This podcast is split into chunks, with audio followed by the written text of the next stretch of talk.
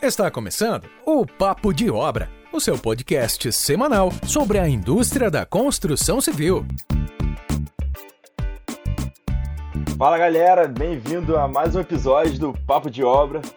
Hoje a gente está aqui com um entrevistado sensacional, um cara que está mudando aí o panorama do mercado imobiliário. É, ele é podcaster também, então é um prazer enorme estar conversando com ele. A gente chama para mesa Juliano Belo. Manda um oi para a galera aí, Juliano. Olá pessoal, tudo bem?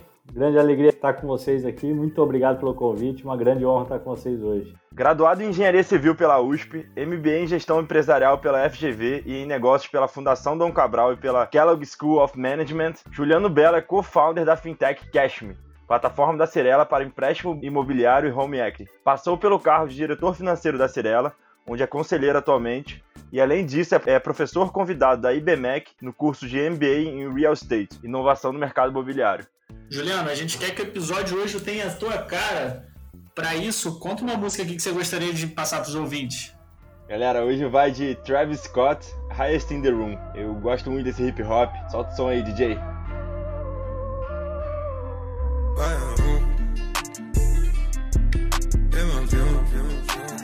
She fill my mind up with ideas.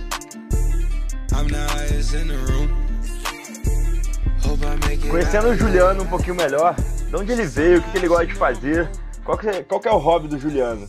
Bom, eu assim, sou desde muito novo, pratico muito esporte. Gosto, sempre gostei muito de praticar esporte. É um hobby que eu tenho. Jogar tênis, futebol, é, tudo que tem bola envolvida aí no meio, correr, bicicleta, enfim. Eu sou um praticante nato de esporte. Ultimamente tenho praticado pouco, a pandemia não tem ajudado muito também, mas é um, um, hobby que eu gosto muito que desconecta a nossa cabeça completamente do, do, do, dia a dia, né? E, mas você é de São Paulo? Eu sou de São Paulo, eu fui criado em São Paulo, fui fazer faculdade no interior de São Paulo, fiz USP em São Carlos, então morei por uma boa parte da, da minha vida ali, uns 6, 7 anos em São Carlos.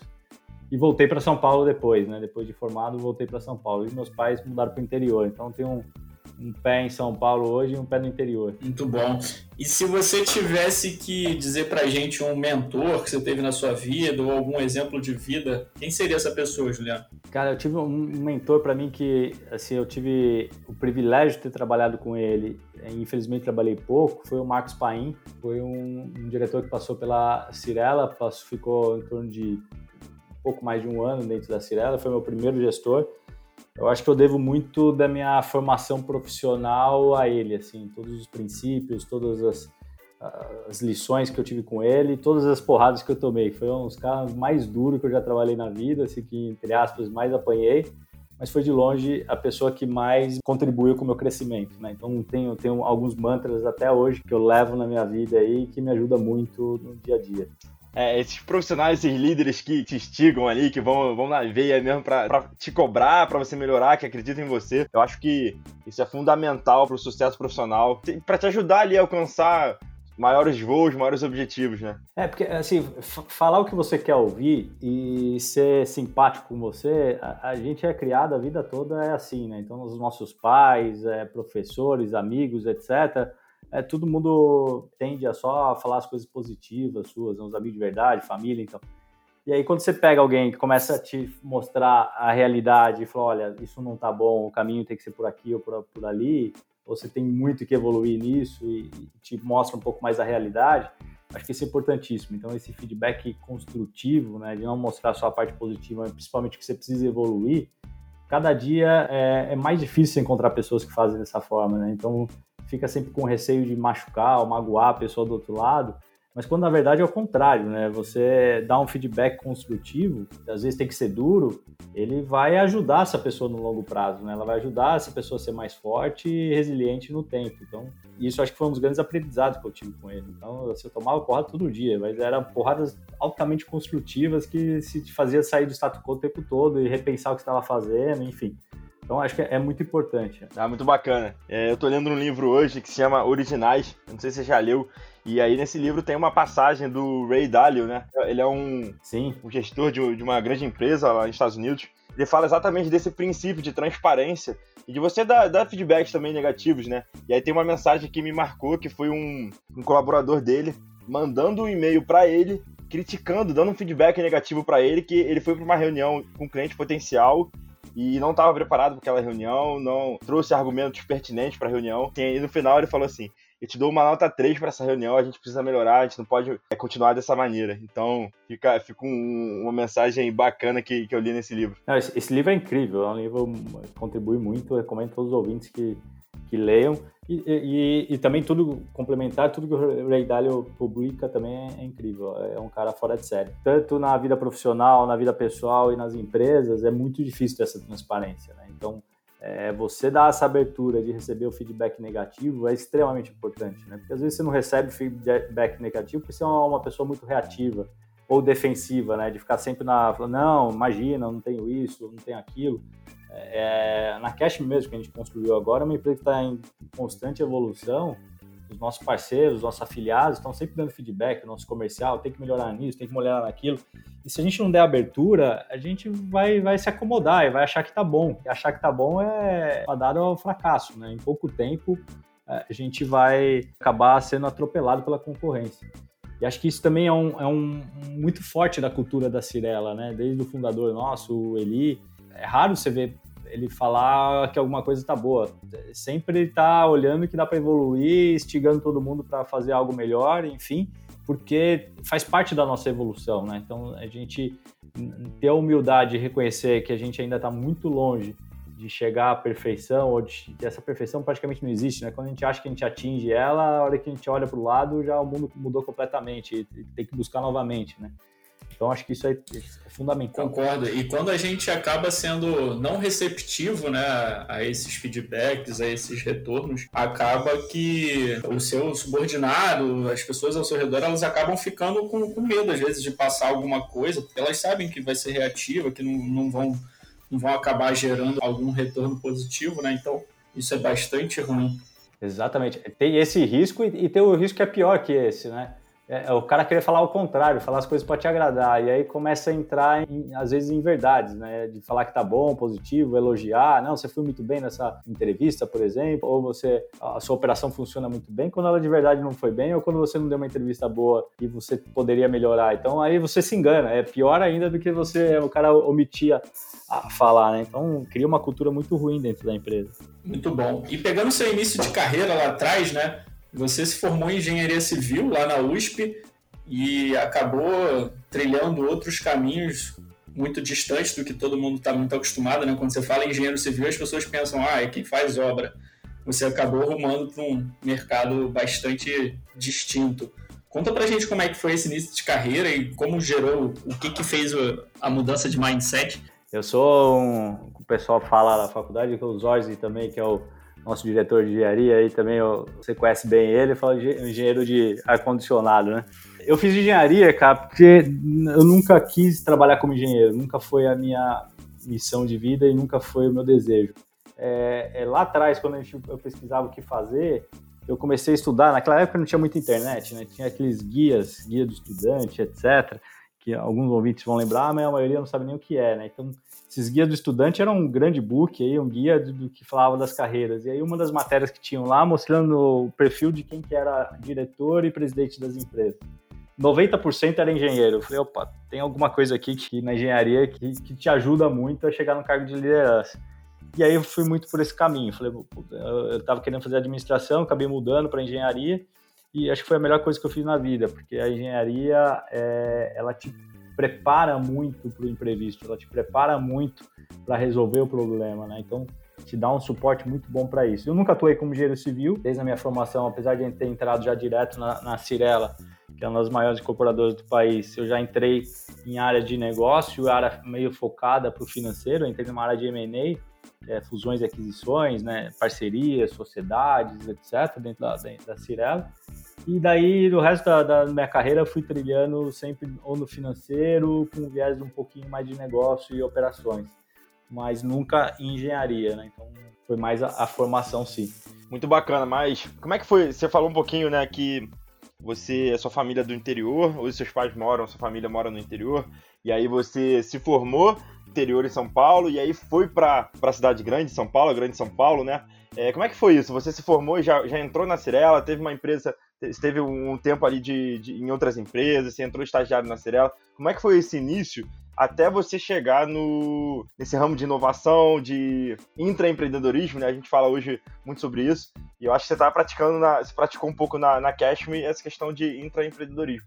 Conta um pouquinho como é que foi isso. Tá, na, na, verdade, assim, eu fui criado em São Paulo, e aí quando eu fui fazer faculdade no interior, fui fazer em São Carlos, minha, minha família, meus pais acabaram mudando para uma outra cidade chamada, é, é, perto de Bauru, uma cidade chamada Reginópolis, cidade de 5 mil habitantes, muito pequena e eles foram para lá. E eu fui para São Carlos. Então, acho que com 17 anos eu saí de casa, é, praticamente, e fui para o interior fazer a faculdade. E de lá eu vim para São Paulo. Né? Então, me formei, entrei direto na Cirela, praticamente. Entrei como. Era um cargo semelhante ao trainee, que a, gente, a Cirela estava criando, um modelo de programa de trainee. Entrei numa área específica já, né? Que não é muito comum do, do programa de trainee. Você fica rodando as áreas, etc. Tal.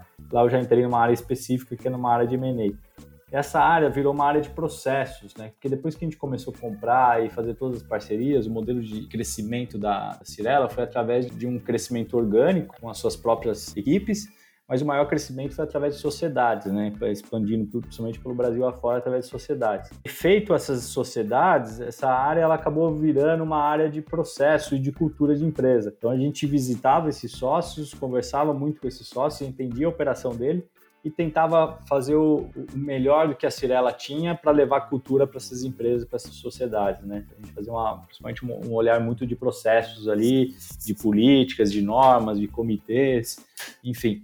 Então aí foi uma oportunidade boa de conhecer a empresa como um todo, né? Desde como que se compra um terreno, até como faz uma entrega da obra, enfim, todo o ciclo aí, para a gente passar um pouco dessa cultura para os sócios. Dessa área, eu fui para tocar uma regional que era a Regional Nordeste, isso em 2008. Ia tocar o financeiro da Regional Nordeste que a gente estava recém criando lá, a, estrutura do financeiro. Ia ficar em Salvador e Recife. Eu estava indo para lá e aí veio a crise de 2008, uma crise bem pesada que a gente teve. A gente teve que reestruturar tudo, né? tudo que eu tinha montado de equipe lá, recém-montado de equipe, a gente teve que fazer o desligamento, infelizmente, demitir todo o pessoal e eu voltei para São Paulo voltei um pouco sem função naquele, naquela época. E aí eu, eu fiquei trabalhando com o, quem era o nosso CFO até então, que hoje ele é conselheiro da Cirela, que é o Rafael Novellini, que era o diretor financeiro da, da Cirela naquela época. Fiquei trabalhando com ele, meio sem função ali, meio virei secretária dele, fazendo de tudo um pouco, naquele momento de crise, um momento bem de caos dentro da empresa.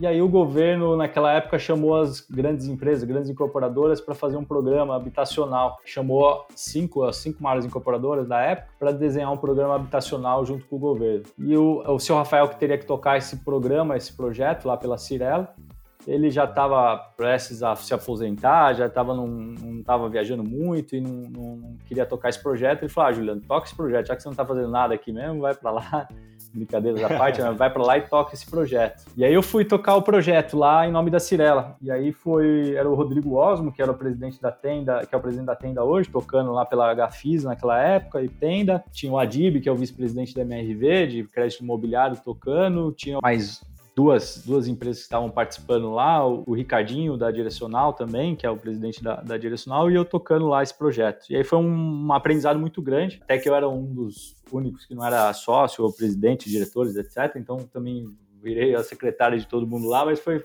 foi importante para aprender e dominar principalmente a baixa renda, né, que a Cirela não conhecia ainda, não tinha essa expertise aqui dentro. E aí eu aprendi muito com essa turma que estava lá e a gente construiu a seis mãos, que a gente brinca, que foi os incorporadores, a Caixa Econômica Federal e o governo, né? Um programa habitacional que passou a chamar Minha Casa Minha Vida em 2009.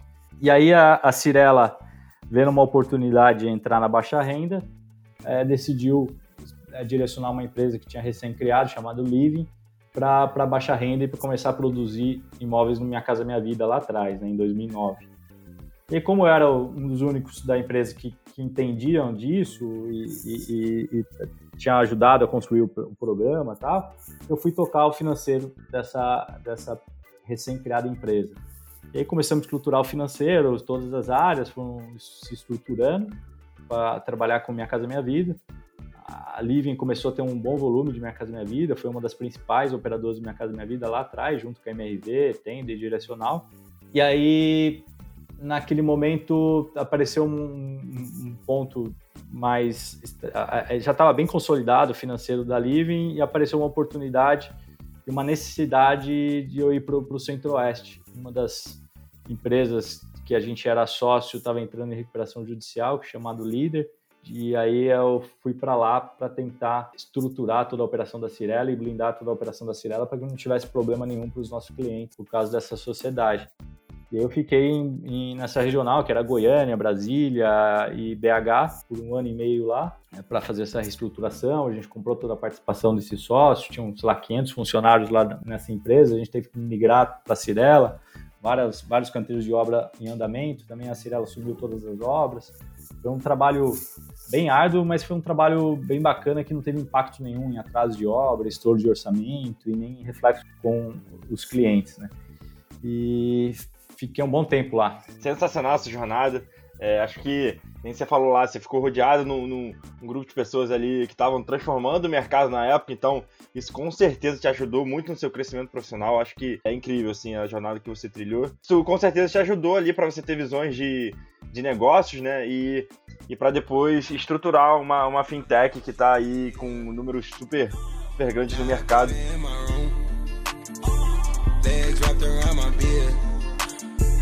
Got the fastest car Zoom. Hope we make it out of here. When I'm with you, I feel alive. Entrando no nosso segundo bloco, você foi um dos co-founders da, da Cashme, né? Pro pessoal que tá ouvindo a gente, que não, não, não sabe o que é uma fintech, não sabe o que é a Cashme, o que a Cashme faz, podia passar um panorama aqui geral para eles? Nesse, nesse momento eu voltei para São Paulo e estava tocando a operação da, de São Paulo, da Regional São Paulo. Né? Era, aí eu comecei a ser o diretor Brasil da, financeiro da Cirela. E aí, em algum momento, há uns seis anos atrás, a gente começou a se aproximar muito das startups. É, aproximar das startups, trabalhar com startups e, e, começar a fazer inovação dentro da Cirela através das startups. A gente criou lá atrás também o Meet Hub, como não tinha nenhum hub de aceleração e ajuda das startups de Construtec. A gente chamou o grupo Zap, a Amazon, a Tigre, várias empresas do nosso setor para montar esse hub e acabou dando muito certo, que virou uma incubadora que está dentro da Cirela hoje para incubar startups nascentes aí do, do, do mercado imobiliário, né? Então hoje está com um pouco mais de 16 startups lá. E essa proximidade com as startups e começar a fazer esse programa de inovação dentro da, da empresa começou a trazer um know-how muito grande de, e uma experiência de como montar uma empresa, como fazer essa operação que eles fazem é, é, tão bem, né? Os, montar os MVP e aprender e, e, pivotar e fazer montar uma empresa, fazer um piloto e, e, esse piloto não dá certo, você faz o ajuste, enfim. Então, todo, todo esse aprendizado com as startups que a gente foi tendo ajudou a gente a criar a Cashme. Né? Então, a Cashme ela nasceu também de outra crise, é uma crise depois de 2008, mas lá para frente, uma crise lá próxima a 2016, que o, algumas empresas do grupo, sócios, que a gente era sócio, é, começaram a ter uma dificuldade financeira e a gente começou a emprestar dinheiro para essas empresas. E aí esse modelo de empréstimo de recursos para as outras incorporadoras, a gente foi se desenvolvendo e aprimorando cada vez mais nisso. E a gente viu que deu certo, essas empresas conseguiram se recuperar. Ele falou: olha, se deu certo para essas empresas do grupo, pode ser que dê certo também para o mercado. E aí calhou também de a gente estudar um mercado novo chamado Home Equity, que é o empréstimo com garantia de imóvel. A gente viu que também tinha uma boa oportunidade de entrar nesse mercado, que a gente tinha um know-how muito grande dentro da Cirela de avaliação de ativo, avaliação de imóvel, gestão de carteira, de cliente, cobrança, todo esse know-how a gente tinha. É, e aí ele falou, então vamos montar uma, uma empresa, uma startup, para focar em home equity e em fund para o mercado imobiliário, né, para os incorporadores. E aí há dois anos e meio a gente estruturou a Cashme, né? Então foi uma grata surpresa porque ela, o crescimento da Cashme ela foi muito muito forte, principalmente aí no, no último ano, os últimos um ano e meio. Há um ano e meio, mais ou menos, eu e o Paulo, que era outro diretor financeiro, que era o diretor de RI é, da companhia, que também tá, fundou a Cashme desde o início, e ele que estava estruturando essa parte de financiamento para os incorporadores, etc. A gente tomou a decisão, junto com a empresa, de sair da Cirela, né, das, das nossas atividades da Cirela, para se dedicar essa nova empresa.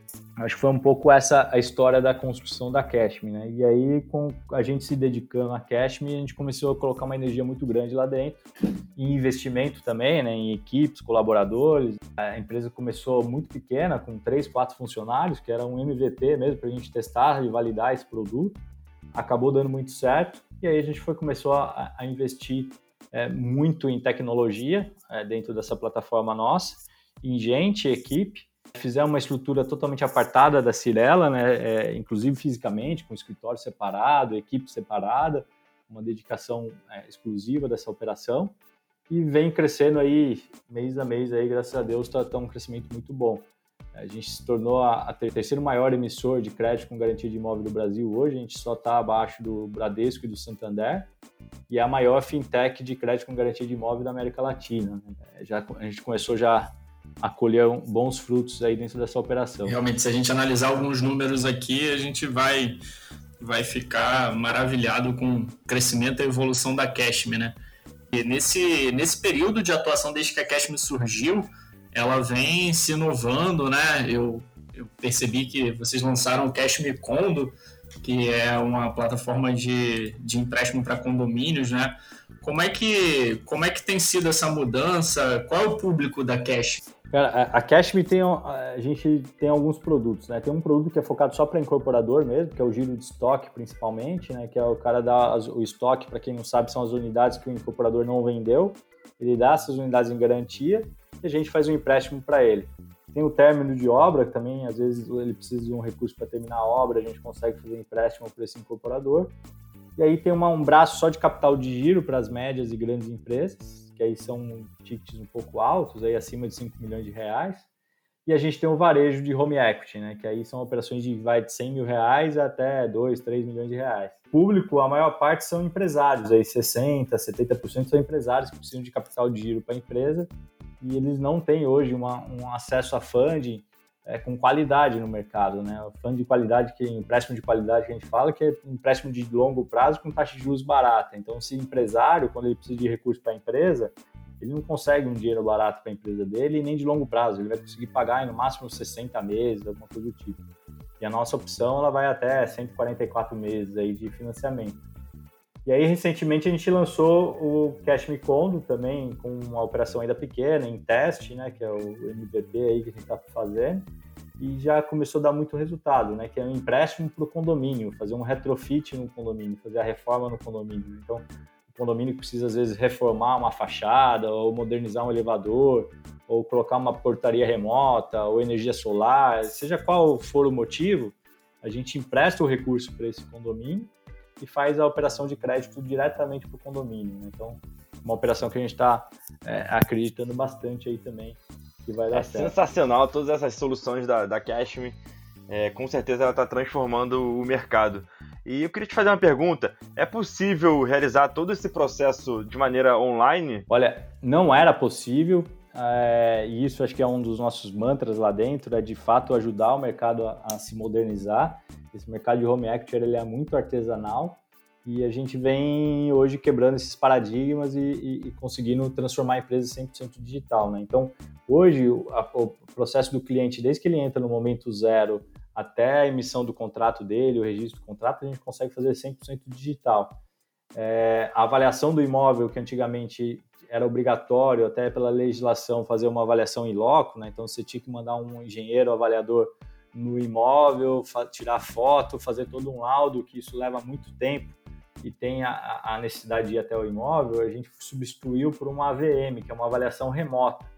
E, é, e aí a gente conseguia fazer isso digitalmente, só por modelagem, só por dado, mas a legislação não permitia. Então a gente negociou, mostrou todo o benefício que isso tinha para o mercado, para o Banco Central. O Banco Central entendeu e mudou a legislação para o mercado todo.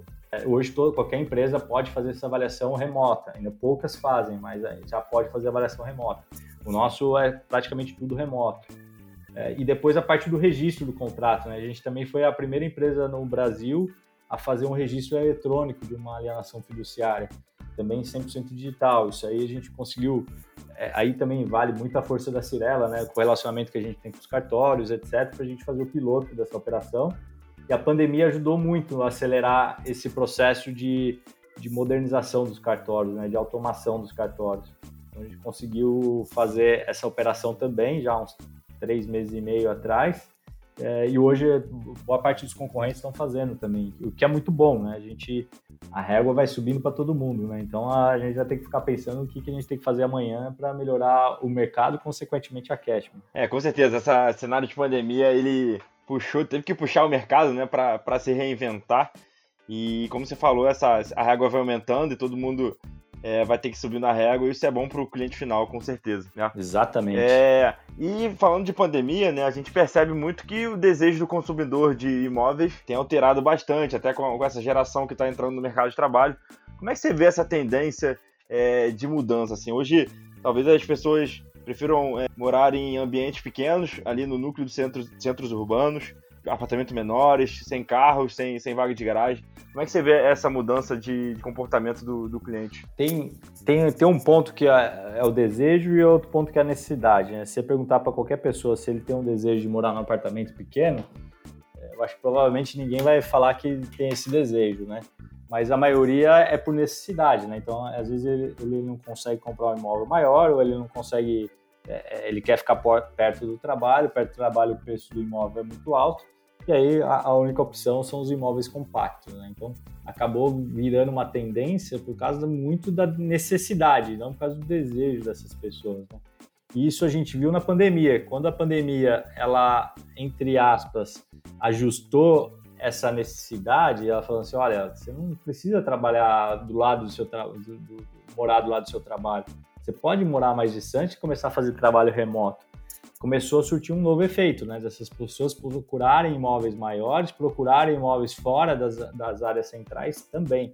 E, inclusive, às vezes, imóveis no interior, próximo a São Paulo, ou próximas grandes regiões metropolitanas, o, o valor da valorização dos imóveis e a procura por imóvel cresceu muito, muito mesmo na pandemia, que é, um, que é algo totalmente anormal nas crises imobiliárias, né? nas crises de qualquer setor é, que afeta muito o mercado imobiliário. O primeiro a ser afetado são esses imóveis, né? que são os imóveis secundários que a gente fala, ou em segunda moradia, que são imóveis de litoral, interior, e, enfim. É, e foi ao contrário, teve valorização desses ativos. Agora, tem uma, tem uma mudança aí muito forte de o cara se vai comprar, ou alocar, ou alugar um imóvel, né? isso tem acontecido bastante, né?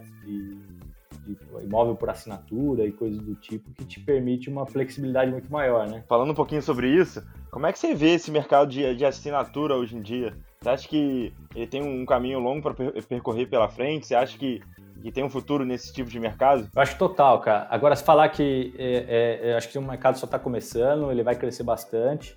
É, tem demanda para isso, sim e eu acho que não é moda, não é modismo, tá? Agora, falar que, que o mercado vai se transformar tudo para isso, aí eu acho que já é também exagero, aí já é loucura. É, eu acho que o mercado vai existir, continuar existindo o mercado de comercialização de imóveis, de o cara comprar o ativo dele, ainda mais com taxa de juros tão baixa como a gente está hoje. Isso incentiva muito a compra do imóvel. Agora, tem aquele cara que, que quer ter a mobilidade, quer ter a flexibilidade de poder mudar e sair de um imóvel pequeno e para um maior, ou sair de São Paulo e para Rio de Janeiro, enfim, ele ainda não, não se decidiu por onde ficar, né? Ou não quer empatar todo o seu ativo. Então esse cara vai procurar o modelo de assinatura de imóvel, de locação de imóvel. E no Brasil começou a, a ter força os imóveis compactos, né? Nesse modelo. Mas eu acredito muito que vai ter também para os imóveis maiores, imóveis de 80 metros, 100 metros, 140 metros quadrados. Eu acho que vai ter mercado para esses imóveis também é, serem imóveis de, de, de, aluguel, de assinatura, né? Muito, muito bom. Acabei lembrando aqui, nos Estados Unidos, principalmente nos centros urbanos como Nova York, que o valor do imóvel é muito alto, tem surgido várias empresas, ela acabam alugando, né, o, o cada quarto, né, aí entra na esfera do co-living. Como é que você vê esse mercado de co-living? Então, o mercado de co-living está começando no Brasil, né? Está começando a se estruturar no Brasil. A gente, pela Cirela, está estudando esse mercado e provavelmente vai entrar nesse mercado também. A gente faz muito teste também. A Cirela tem muito essa cultura de testar, olhar e avaliar esses mercados. Né? Então, o mercado de renda, por exemplo, a gente já está há três anos operando com um grande fundo canadense e uma operação muito grande de imóveis da renda, né? Ou assinatura. Inclusive imóveis maiores, de 80, 100 metros, algo que que ainda não é muito comum, porque você não tem bons imóveis para alugar. Se for procurar um imóvel de 40 metros para alugar, você vai achar um monte de qualidade. Você vai procurar um imóvel de 120 metros, 130 metros para alugar, você vai achar a maior parte tranqueira, imóvel muito detonado, você não vai achar imóvel mobiliado ou bem decorado. E aí a Cirada também está estudando um outro mercado que é o co-living, que é uma, uma demanda existente também. A gente consegue ter custos mais baratos de locação e principalmente é, é a questão da afinidade, né? Você começar a compartilhar aquele imóvel com pessoas que têm uma afinidade muito parecida com a sua, né? Ou que são estudantes, ou que estão trabalhando em alguma empresa, ou que gostam de tal esporte, enfim, você começa a ter uma estrutura de convivência, né? Porque os imóveis pequenos, compactos, apesar de ser muito prático, você acaba se isolando também. Você é um imóvel muito pequeno, você não, não consegue aproveitar é, é, para trazer seus amigos, etc. O co-living, você consegue dar um mix disso, né? Porque você está num imóvel pequeno, ali a sua unidade pequena, mas você está dentro de um grande imóvel. É, então você tem uma área de lazer bacana, você tem uma sala, uma cozinha, etc. Que é diferente também de se falar assim, ah, mas o imóvel compacto tem lá embaixo a, a, cozinha gourmet, mas é diferente, né? Uma coisa é você dividir uma cozinha gourmet com um prédio de 100 unidades, uma coisa é você dividir essa cozinha gourmet com 6, 7 unidades, né? Que é o modelo do co-living aí, né? Às vezes um pouco mais. Então você começa a criar esse relacionamento e até a interação dessas pessoas, né? Que eu acho que é, que é muito importante também. É, então a gente acredita muito nesse mercado. Nos Estados Unidos ele, ele pegou muito por custo. Aqui no Brasil ainda não é tanto por custo, mas vai começar a ser, porque essas regiões centrais está cada vez mais caro mas muito também aqui é pela questão da praticidade, né? E o relacionamento entre as pessoas que estão nesse mesmo ambiente. Eu acho que o co-living, ele estava surgindo de uma forma, uma onda gigante, né?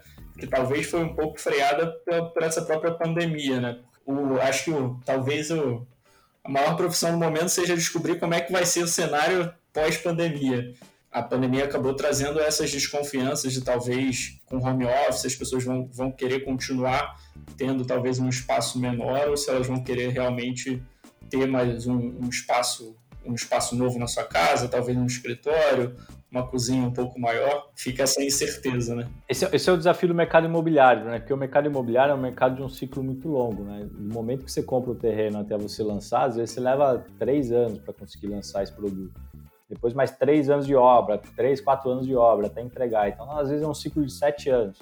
Então, às vezes você vê algumas empresas surfando a moda, falando que já está adaptada para esse novo normal que estão falando, mas é muita coisa de marketing, né? Então, é, você tem que tomar um pouco de cuidado também nos produtos que você é, lança, para não ter muito esse modismo, porque quando você entregar daqui sete anos, a realidade vai ser completamente diferente.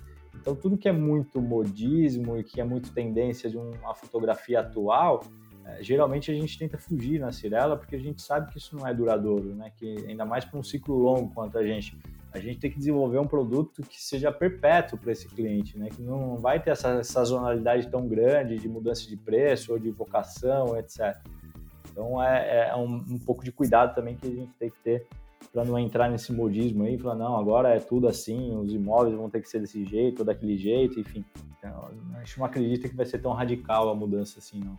No longo prazo, né? No curto prazo, sim, essa demanda existe, essa necessidade existe, mas no longo prazo, acho que acaba ajustando. A gente está vivendo a menor Selic da história, né? O que que, o que, que muda, qual o impacto dessa Selic para o financiamento da Cashme? Vamos lá. É, na Cashme, a gente tem dois pontos, né? O que, que impacta o, a taxa final para o consumidor, né?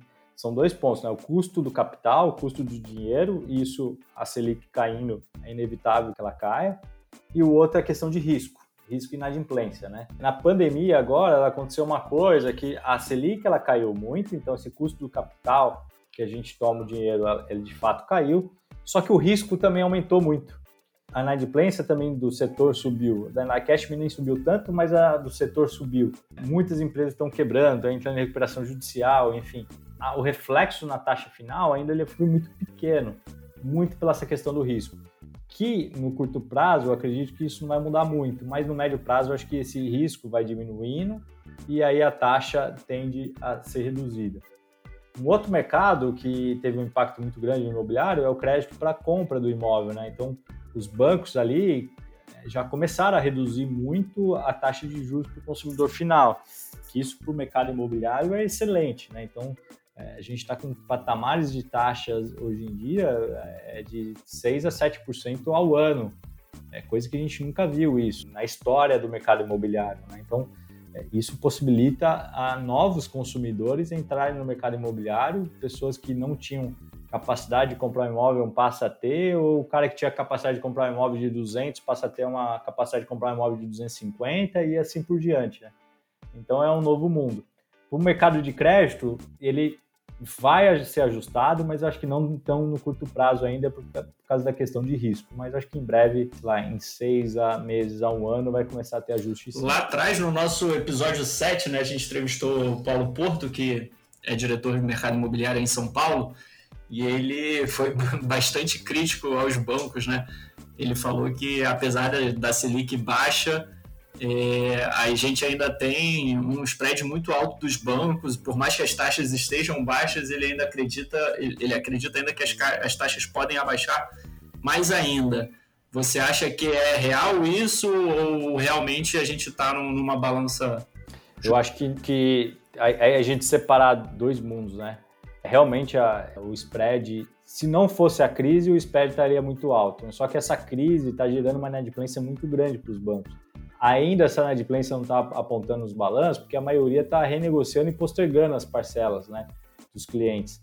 Mas ah, principalmente os empresários estão tendo um impacto muito grande na sua receita por causa da pandemia e pessoa física também, então muitas estão perdendo emprego. Então, até assim, não defendendo os bancos, que a gente até a Cashme lá veio para disruptar parte do que os bancos fazem, mas é compreensível que os bancos ainda não tenham mexido muito forte nas taxas de juros, porque o nível de inadimplência deles vai ser muito alto. A gente vai ser muito alto aí nos próximos meses e anos. Aí, se pegar até o final do ano, eu acredito que isso não vai apontar ainda, mas no início do ano que vem já começa a apontar um cenário difícil aí para os bancos. Mas acho que no tempo, sem dúvida nenhuma, isso vai ser ajustado. Esse spread tem que cair, tem que diminuir. É que no curto prazo o risco é muito grande ainda para os bancos, né? Essa é a questão que você falou. É, exatamente. Agora, para a pessoa física, o cara que tem um emprego, o CLT, o que tem a receita mais estável, para esse cara a taxa de juros tem que cair, está caindo, né? Então, principalmente financiamento de aquisição, etc. Eu acho que tem uma grande oportunidade aí no momento, já começou a refletir isso daí. Juliano, é, indo um pouquinho para o cenário de inovação, né? A gente entrevistou o Guilherme Savaia no, no, no, episódio anterior e ele falou muito bem de você, falou que você foi sempre uma pessoa muito antenada em inovação e o que estava acontecendo no cenário atual de tecnologia e estava sempre por dentro da tendência de mercado. Queria que você falasse um pouquinho como é que a Cirela, como é que a Cirela se reinventou, trazendo as Construtechs, as Fintechs, as PropTechs para dentro da empresa. Como é que você vê esse setor de startup no cenário de construção civil e imobiliário? Há uns 6, 7 anos, quando a gente começou a trabalhar com startups, a gente começou a trabalhar por necessidade, não foi nem por modismo, pensando no ecossistema, né? Foi por necessidade mesmo. Os recursos era a crise, a gente não tinha investimento em tecnologia, a gente começou a se aproximar das startups para poder ter redução em custo. E aí a gente viu que tinha um potencial muito maior que além de redução de custos, né? tanto de cultura, de desenvolver esse ecossistema, de trazer melhorias por dentro do nosso mercado, enfim. Só que não existiam startups no nosso setor. A gente foi mapear, tinha, sei lá, 60, 70 startups focadas em Construtex. Enquanto que para o mercado de maneira geral, naquela época tinha mais de 10 mil. A gente falou, ah, não adianta a gente querer trabalhar com startups se não existe startup focada para construção, as Construtex ou PropTech. E aí foi, a gente começou a pensar em montar uma, uma aceleradora, incubadora, para começar a incentivar a surgir novas startups e começar a colocar esse tema mais em voga é, no nosso setor, né? E aí a gente juntou, chamei o, naquela época o Lucas, que era o CEO da Viva Real, hoje ele é CEO do, do Zap, para montar uma associação sem fins lucrativos para fomentar novas startups no nosso setor. E aí a gente criou o Meet Hub. Veio grandes parceiros para ajudar a estrutura do Meet Hub, a Brasil Brokers, a Amazon, a AWS, né? O pessoal da Softplan, que é uma das maiores empresas de tecnologia do Brasil, fica no sul, é, a Tigre, a Gerdau, a... enfim, tem um grupo bem legal de empresas que estão lá apoiando esse projeto, tanto para as startups que estão lá incubadas, que já estiveram por lá, e, e o ecossistema de maneira geral, né? A gente faz a, a, ligação dessas empresas com as startups. E aí a gente foi começando a pegar gosto para essas startups e vendo que teve um ponto também de virada ali dentro, dentro da empresa, porque tudo que a gente desenvolvia de tecnologia, a gente queria que fosse licenciado exclusivamente para a Cirela, que os nossos concorrentes não pudessem ter a mesma coisa. E é uma balela isso aí muito grande. Isso aí é um erro que cometi ano passado, eu inclusive, é, de uma visão muito míope, de achar que se eu pagasse PTU é, de uma maneira espetacular que a Gafisa não pagasse da mesma forma, eu ia ter alguma vantagem competitiva em relação a ela, que é uma balela. Eu não vou vender mais imóvel que a Gafisa porque eu pago o IPTU melhor do que ela. E aí a gente começou a chamar essas empresas que são as concorrentes nossa para competir, para ajudar a desenvolver esse ecossistema, esse mundo. E aí começou a dar muito certo, porque ao invés de uma startup desenvolver algo só para Cirela, ela desenvolvia algo para o mercado inteiro. E aí a gente fazia a conexão dela com todas as empresas do mercado. E aí ela, essa startup começava a ter tração, começava a ter volume de, de operações, e o que era legal é que isso incentivava novos empreendedores a desenvolver novas startups dentro do nosso setor. Isso acho que foi a grande mudança lá atrás de mentalidade nossa, né? que tem ajudado aí as startups a se desenvolver no nosso mercado. Mas é um projeto bem legal. Hoje o Savaia que toca esse projeto, é, ele é o diretor de transformação digital da empresa, está fazendo um trabalho brilhante lá, é, muito estruturado. É, então ele está fazendo um, uma evolução ali muito forte, tanto no Meet Hub quanto nos projetos de inovação dentro da Cirela. O, Sa o Savai é um cara muito de metodologia, é um cara muito organizado, que é extremamente importante para esse mercado. E, e, e, ele faz muito bem isso daí. A equipe que ele montou lá faz isso com maestria. Então eles estão fazendo um trabalho brilhante lá tem ajudado muito a Cashme também, de aproximar com coisas que a Cirela tem feito, tem surgido. Na Cirela, para vocês terem ideia, a gente tem mais de 70 startups plugadas no ecossistema da Cirela, né, como fornecedora, sócia, investimento, ou sei lá qual for o motivo. Na Cashme, a gente está com umas 25, mais ou menos.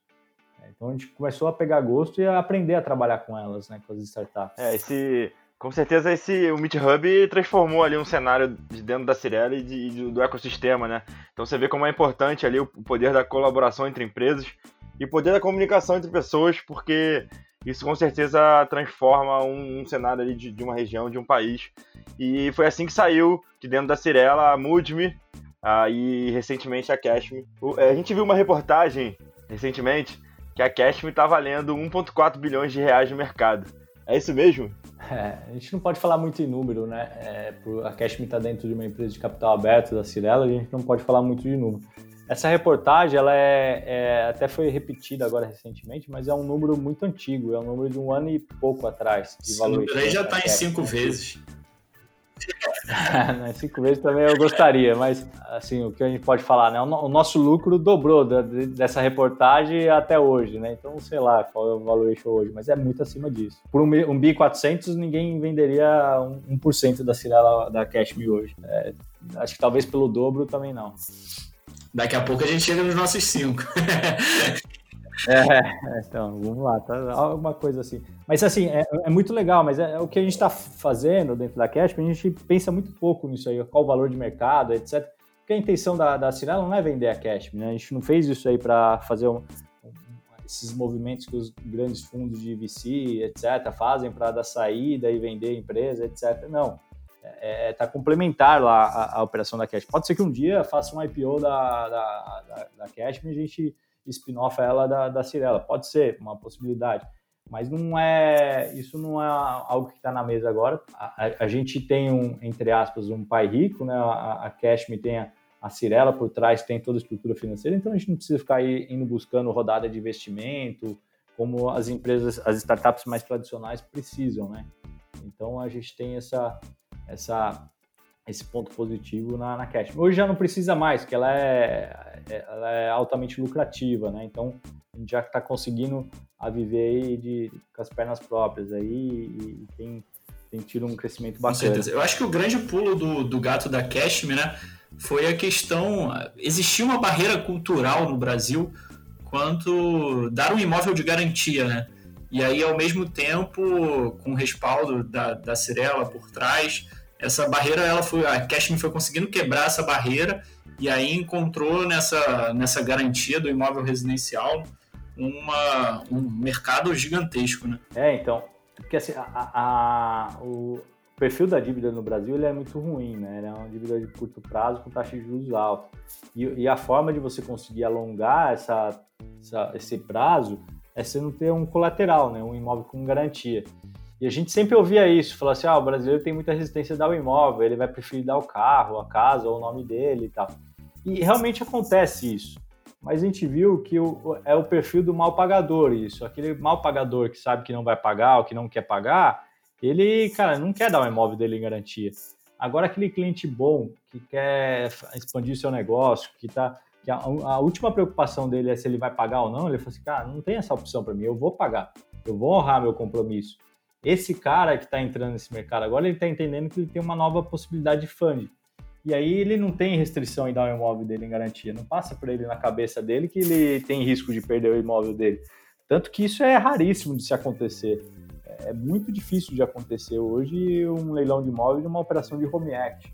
É, é, é, muito, muito, muito difícil. A gente achou, até achou que era mais factível quando a gente lançou a Cash, mas na prática, no dia a dia, a gente vê que isso aí é irrisório, é irrelevante as operações de leilões que acontecem.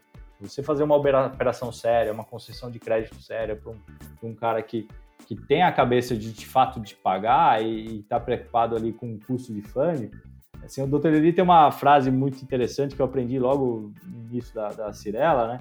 É que os clientes negociavam muito, querendo desconto ou, ou, pagar menos juros, enfim. Isso na Cirela, não tem nada a ver com a Cash, mas replica muito bem para a Cirela. E aí a gente fala, pô, é difícil, né? O cliente ficar sempre jogando com a gente, ficar, de graças a Deus, quanto mais o cliente negocia para pagar menos, certeza que esse cliente vai pagar. Porque o cara que não está preocupado quanto que ele vai pagar, esse cara vai dar Pode problema. Vai cobrar 5 milhões, eu não vou pagar mesmo, né? É, exato. Então, cara, fique feliz que quanto mais duro o cara é, quanto mais negociador o cara é do outro lado, mais sério esse cara é, mais ele quer te pagar.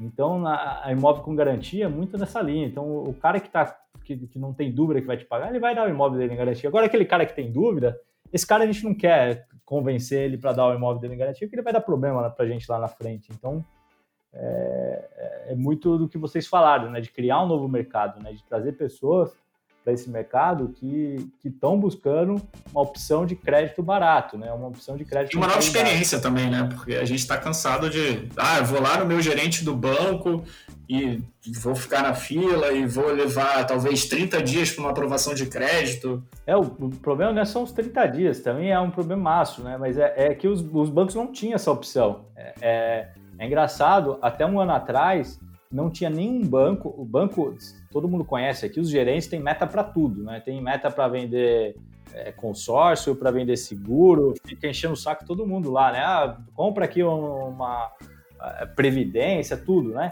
Mas nenhum funcionário de banco, de nenhum dos cinco maiores bancos, tinha meta de operação de home equity que é a dívida mais saudável que tem no Brasil hoje. Por quê? Os bancos estavam interessados em fazer empréstimo com taxas de juros mais elevadas, para ter o maior spread, cartão de crédito, capital de giro, que ele consegue cobrar taxas altíssimas.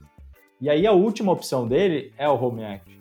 E isso tem mudado. É, a gente vê que com a entrada das fintechs nesse mundo, isso não é só a Cashme que está fazendo isso, tem várias outras empresas aí também é, ofertando o crédito com garantia de imóvel, é, os bancos começaram a se mexer e uma pressão muito grande também do Banco Central para que esses bancos entrassem no crédito com garantia de imóvel.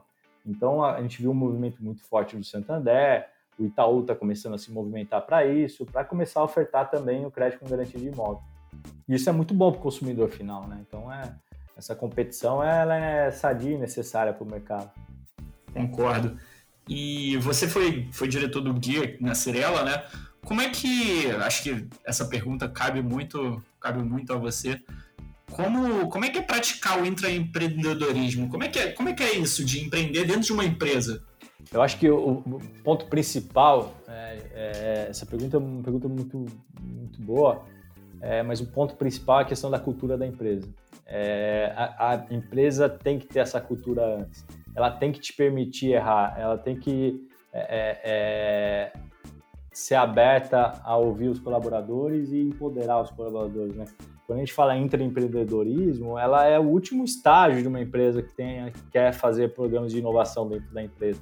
A gente tem que começar muito na transformação cultural de pequenos projetos de inovação, desde a automação de uma planilha de Excel, e depois começar a entrar no mundo das startups. E aí o último estágio é o empreendedorismo, porque a, a empresa tem que estar muito madura para isso, né? Porque senão o risco é muito grande. Você monta um projeto que não dá certo e a empresa inteira não está comprada com isso para te ajudar, é, esse projeto vai dar errado. A chance de dar errado ela é sempre muito maior do que de dar certo. Então, se você não tiver um ambiente favorável dentro da empresa para empreender, a chance que isso vai dar certo ela é baixíssima, né? É, é, a, a, empresa ajudando, todo mundo focado para dar certo, a chance de empreender e dar certo no Brasil já é muito baixa. A empresa não ajudando, então, a chance é quase zero. Então, acho que o primeiro passo é a empresa ter a cultura, né? Ter essa cultura do erro, ter a cultura de, de aceitar o erro de forma geral. Tenho uma passagem muito importante aqui da Cirela, lá com seis meses de empresa dentro da Cirela, eu estava com um projeto com o senhor Rafael Novelino, que já comentei aqui, eu cometi um erro muito grande dentro de uma, uma das áreas que eu estava passando lá num, num, pagamento de imposto. É, deu um prejuízo naquela época, sei lá, de uns 200 mil para a empresa. E eu levei isso aí para o senhor Rafael Novelino. Falei, senhor Rafael, errei aqui na empresa, é, pagar o imposto era 20 mil, paguei 200 mil, enfim, a gente não vai conseguir se tornar. Na hora, eu já fui como analista lá na empresa, achando que ia ser demitido, enfim. É, na hora, a primeira coisa que ele perguntou, ele falou assim, o erro foi corrigido? Ele foi. Novas pessoas vão errar? Vocês conseguiram corrigir para novas pessoas não errarem o mesmo erro? Não, a gente conseguiu fazer uma alteração no sistema, parametrizar para ninguém errar. Ele ficou extremamente feliz. Ele começou a dar parabéns, não sei o quê. Eu não entendi aquela reação dele. Eu falei, mas como, seu Rafael? Era para ser demitido, você está feliz, cara? Ele falou assim: não, é muito pelo contrário. Ele falou, se você cometeu esse erro e o sistema permitia cometer esse erro, é, é, esse erro poderia acontecer várias outras vezes, né? Então, e, em montantes muito maiores. É, você criar um ambiente que te favorece e te incentiva a assumir o erro e o erro faz parte do processo e você ir lá e corrigir, é muito importante. Porque se você vai lá, é demitido, toma uma porrada porque você errou, o, o outro cara vai errar, porque não tem como não errar. E aí o que ele vai fazer? Ele vai, vai esconder embaixo da gaveta o erro, até alguém descobrir, já passou às vezes anos. Então, é, esse ambiente cultural para empreender, acho que é o processo mais importante que tem dentro de uma empresa, né? Criar esse ambiente propício para isso. É, talvez a liberdade sem libertinagem, né? Exatamente, exato. E, e, e, é muito tênue essa diferença entre liberdade e libertinagem, né? Você tem que saber trabalhar com muito cuidado a liberdade. E a nossa, a nossa geração Y, né? Ela é uma geração que demanda isso, né? Porque são, são pessoas sedentas por criar, elas querem, querem novidades, detestam ali aquelas rotinas extremamente burocráticas, repetitivas. Então, as empresas que conseguem, conseguem enxergar isso, elas têm um, campo aberto muito grande. Exatamente. Exatamente. É, é, é importantíssimo. O, o esse, esse, ponto, é, todo mundo às vezes pergunta como fazer, como montar, criar esse, esse hub dentro das empresas. A gente fica pensando em projetos muito grandes, em coisas muito grandiosas, etc.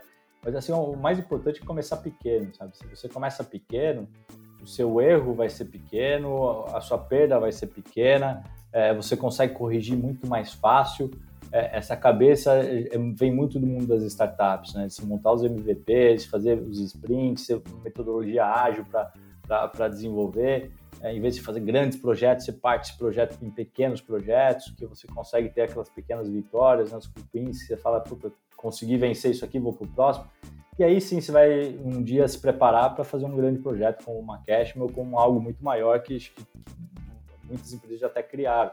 Mas acho que é, é, é, muito dessa cultura mesmo que você falou. É importante ter uma sequência ali de, de criação do, do, seu modelo de negócios, fazer passo a passo, não, porque não adianta você querer pegar atalhos no meio do caminho que é, a probabilidade de dar errado é muito grande, exatamente isso que você falou. É, a ansiedade nossa, a gente quer fazer tudo para ontem, né? A gente entra na empresa já querendo virar diretor no dia seguinte. É, é, isso é um pouco da cultura nossa, né? Ser humano é assim. É, e o que a gente tem falado bastante aqui no nosso podcast, todos os entrevistados comentam bastante, é que a nossa geração, a última geração a geração que está entrando no mercado de 20 a 30 anos, ela é sedenta, né, por, por mudanças, ela quer entrar na empresa e você quer ser diretor no dia seguinte, então tem que ter um pouquinho de resiliência, né, tem que ter, ter dar um pouquinho o, o seu tempo para as coisas acontecerem. Exatamente.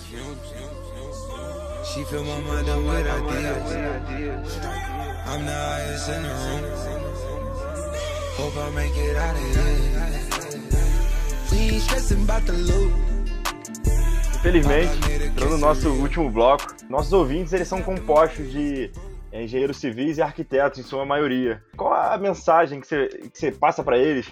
Qual o caminho que eles devem trilhar para entrar nesse, nesse mundo de talvez de startups, de inovação no mercado de construção civil, ou para trilhar um, um caminho no, no financeiro de grandes construtoras ou incorporadoras. Esse, esse, esse, mundo de inovação ele pode ser aplicado a qualquer área e qualquer setor, né? Então o cara não precisa fazer nem a movimento de carreira dele. O arquiteto, o engenheiro, o cara do financeiro, tem para todas as frentes. Eu acho que o, o, grande ponto é você primeiro abrir a cabeça, ter humildade de entender que você pode evoluir cada vez mais e ficar muito aberto a essa inovação. Ler muito, pesquisar muito, entrar em eventos, é, ouvir podcasts. É, cada vez que você vai ouvindo, vai lendo, vai visitando feiras, vai visitando empresas, vai fazendo troca de experiência, sempre vai surgindo ideias do que você pode fazer na sua empresa. E aí eu acho que o importante é tirar a ideia do papel, né? A ideia, a gente fala que ela tem valor zero se, se você não conseguir tirá-la do papel. E, e, aí é execução, né? Tem que ter suor ali para fazer o negócio acontecer e tirar essas coisas do papel. E aí que é importante o, esses modelos de você começar pequeno, né? Fazer pequenos projetos, pequenas eh, tentativas. Essa proximidade com startup ela é muito boa, mas ela dá muito trabalho que a gente fala aqui, tudo assim, geralmente a gente conta as que deram certo, mas já passou pela Cirela, sei lá, mais de 200 startups que, que deram muito errado. A gente perdeu muito tempo, às vezes não perde dinheiro, mas a maioria perde tempo você ter essa cabeça que, que faz parte do processo, você tentar uma startup e não deu certo, vou para outra, e vou, não deu certo, vou para outra, acho que é muito importante isso. Mas hoje o acesso à informação é muito rico, né? Então às vezes tem que, tem que controlar um pouco para não pegar a bobagem, mas tem muita informação hoje disponível na internet, etc. Mas a troca de experiência entre empresas e startups eu acho que é fundamental, tá com a cabeça ligada ali. Muito bom. Só complementando, é, você é professor de MBA e atua aí no, no mercado de real estate. Hoje, infelizmente, as nossas é, universidades elas não, não, preparam muito bem o aluno para esse mercado, né? A gente não tem muito, muitas matérias, muitas disciplinas que abordam esse tema. Como é que você vê é, esses profissionais chegando no curso de MBA? Quais são os conhecimentos dele de real estate? Você acha que o perfil do aluno que chega ali é muito básico? Como é que você acha que está é, essa inserção desse, dessa disciplina dentro dos jovens é, recém-formados? Eu acho assim que a educação ela vai passar por uma transformação muito grande nos próximos anos. A graduação, eu acho que ainda é muito pobre na preparação do cara para o mercado de trabalho, né? Em algumas áreas muito técnicas, ela te ajuda muito, né? Então, em engenharia civil, para o cara que vai ser projetista, ela te ajuda um pouco. O cara que já vai tocar a obra, muito menos. O cara que vai para a incorporação, já zero, né? É, é, e isso vale para todas as carreiras, né? Então, a graduação acho que parou no tempo, isso não é só no Brasil, no mundo todo. Então, precisa se adaptar. Depois de 4, 5 anos você faz a graduação, é, o que se aprendeu há 5 anos atrás já está obsoleto no mercado, né? Os cursos de MBA e de pós, eles são um pouco mais dinâmicos, eles são um pouco mais atualizados. Geralmente, os professores são pessoas de mercado, etc. Então, tu consegue te preparar um pouco mais para o mercado. Aí tem um mix muito grande de pessoas que entram num curso desse, por exemplo, nos MBA de real estate que, que eu acabo dando aula. É, tem o pessoal que já trabalha no mercado, filhos de donos de construtora, de incorporadora, ou às vezes diretores, e, e aí estão todos os níveis, e pessoas que são zero desse mercado e querem entrar nesse mercado, né? Então, às vezes a turma ela fica muito é, heterogênea, o que é bom, o que é bom para o aprendizado, porque às vezes aquele cara que tem muita bagagem, a gente brinca, né, com todo funcionário que entra na Cash, eu entrava na Cirela, uma frase que eu batia bastante, falou, a ignorância está a seu favor. Você não tem obrigação de saber nada, mas daqui três, quatro anos, é, você vai ser cobrado, né? Então, é um diretor, quando vai fazer um curso de real estate, a ignorância, entre aspas, não está a favor dele. Então, às vezes, ele se sente até constrangido de fazer alguns tipos de pergunta. Então, quando tem um pessoal de outras áreas, a ignorância está a favor do cara, o cara não tem vergonha de perguntar o que é VGV, o que é tiro, o que é. Enfim. E aí fica um pouco mais rico, até, até para equalizar todo o conhecimento básico ali para toda a turma. acho que é importante isso. Mas vai passar por uma transformação muito grande, porque de fato a graduação ela não prepara o profissional para entrar no mercado, né? E é a empresa que tem que preparar e ajudar nessa preparação e dar o suporte. E o colaborador, né? Cada vez mais isso aí está na mão da pessoa, né? De ela correr atrás, buscar esse conhecimento, estudar, ler, ouvir podcast, participar de eventos. Esse conhecimento tem que estar tá na mão dela, né? Ela que é a responsável em fazer o desenvolvimento da carreira dela, né? não a empresa. Né? Então a gente tinha muito essa mentalidade, né? que a empresa tem que ter um plano de carreira para o funcionário. Isso é uma balela, você tem que ter o seu plano de carreira, né? você tem que pensar qual é a sua carreira. Né? Você, não, você não pode delegar a coisa mais importante da sua vida profissional para a empresa fazer por você. Você tem que fazer, você tem que lá ter na sua cabeça quais são as suas metas, quais são seus objetivos, se você vai fazer uma pós-graduação ou não. E aí, se a empresa pagar, ótimo. Se a empresa pagar, como é que você vai fazer para resolver esse problema? Você vai trabalhar mais? Você, você vai juntar dinheiro? Você vai vender seu carro para fazer essa pós? Mas acho que você correr atrás de fazer esse, esse plano de carreira, né? Concordo demais. E, e, e estendo mais um pouco essa questão da, da, da, educação, né? Não só a graduação, acho que até o nosso próprio ensino básico. Assim, a gente sai com 18 anos da, do, do ensino médio sem saber talvez o que é uma inflação, sem saber o que, que assim, são coisas que eu acho que para o próprio crescimento do ser humano a gente acaba ficando falho.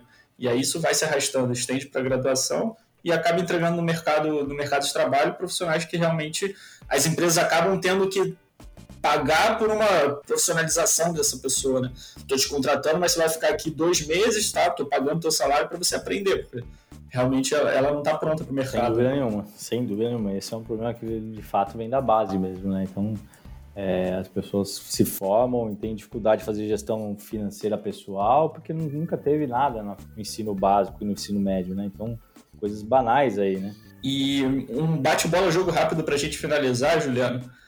O corretor ele continua ou acaba? Continua, não tenho dúvida que continua. Mas os bons vão continuar. O carro elétrico vai vingar? Vai.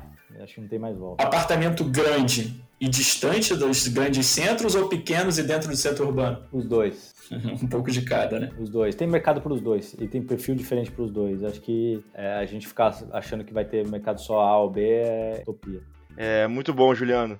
A gente tem como costume pedir ao nosso entrevistado um livro que ele queira compartilhar com nossos ouvintes. Tem vários, né? Eu sou apaixonado por leitura, mas tem, tem um livro que ajuda muito no início da carreira, que é um para você entender muito conceito, é, é, um livro chamado Outliers. É um livro muito pequeno, fácil de leitura e que tem um conceito muito claro que acho que é muito importante para o início da carreira e para a carreira toda.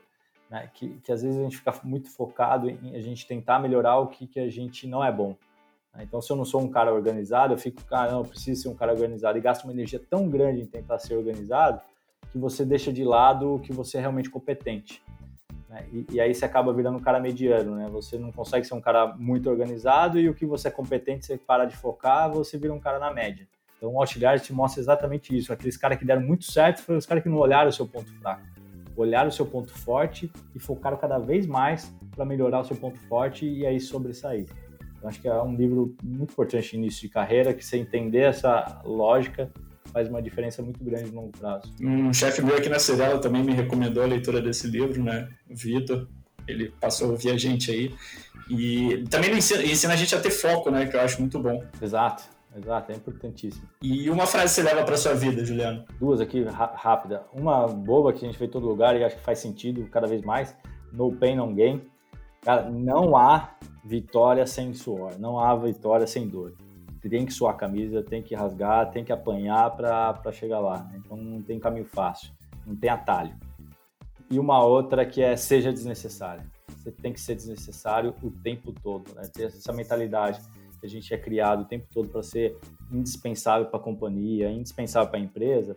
Os impromovíveis, os insubstituíveis são impromovíveis, né? É um lema que eu tenho na cabeça. Né? Então, se você é o cara, o cara da empresa, que você nunca vai ser substituído, provavelmente você nunca vai ser promovido, porque a su sua substituição vai ser muito difícil de acontecer. Então você não vai sentar numa cadeira acima é, é, tão cedo. Então, se você ter a mentalidade de ser toda hora, você sentar numa cadeira, você fala como eu vou ser desnecessário para a companhia para conseguir sentar em outra posição, você vai fazer de tudo para passar o seu conhecimento para os seus pares, você vai fazer de tudo para automatizar o processo que você está fazendo hoje para aí sim a empresa não depender de você e você conseguir sentar numa outra cadeira e qualquer outro par seu ou qualquer outra pessoa sentar na sua cadeira sem grande trauma para a empresa. Acho que isso é um, é um aprendizado que eu tive no início da carreira que me ajudou muito.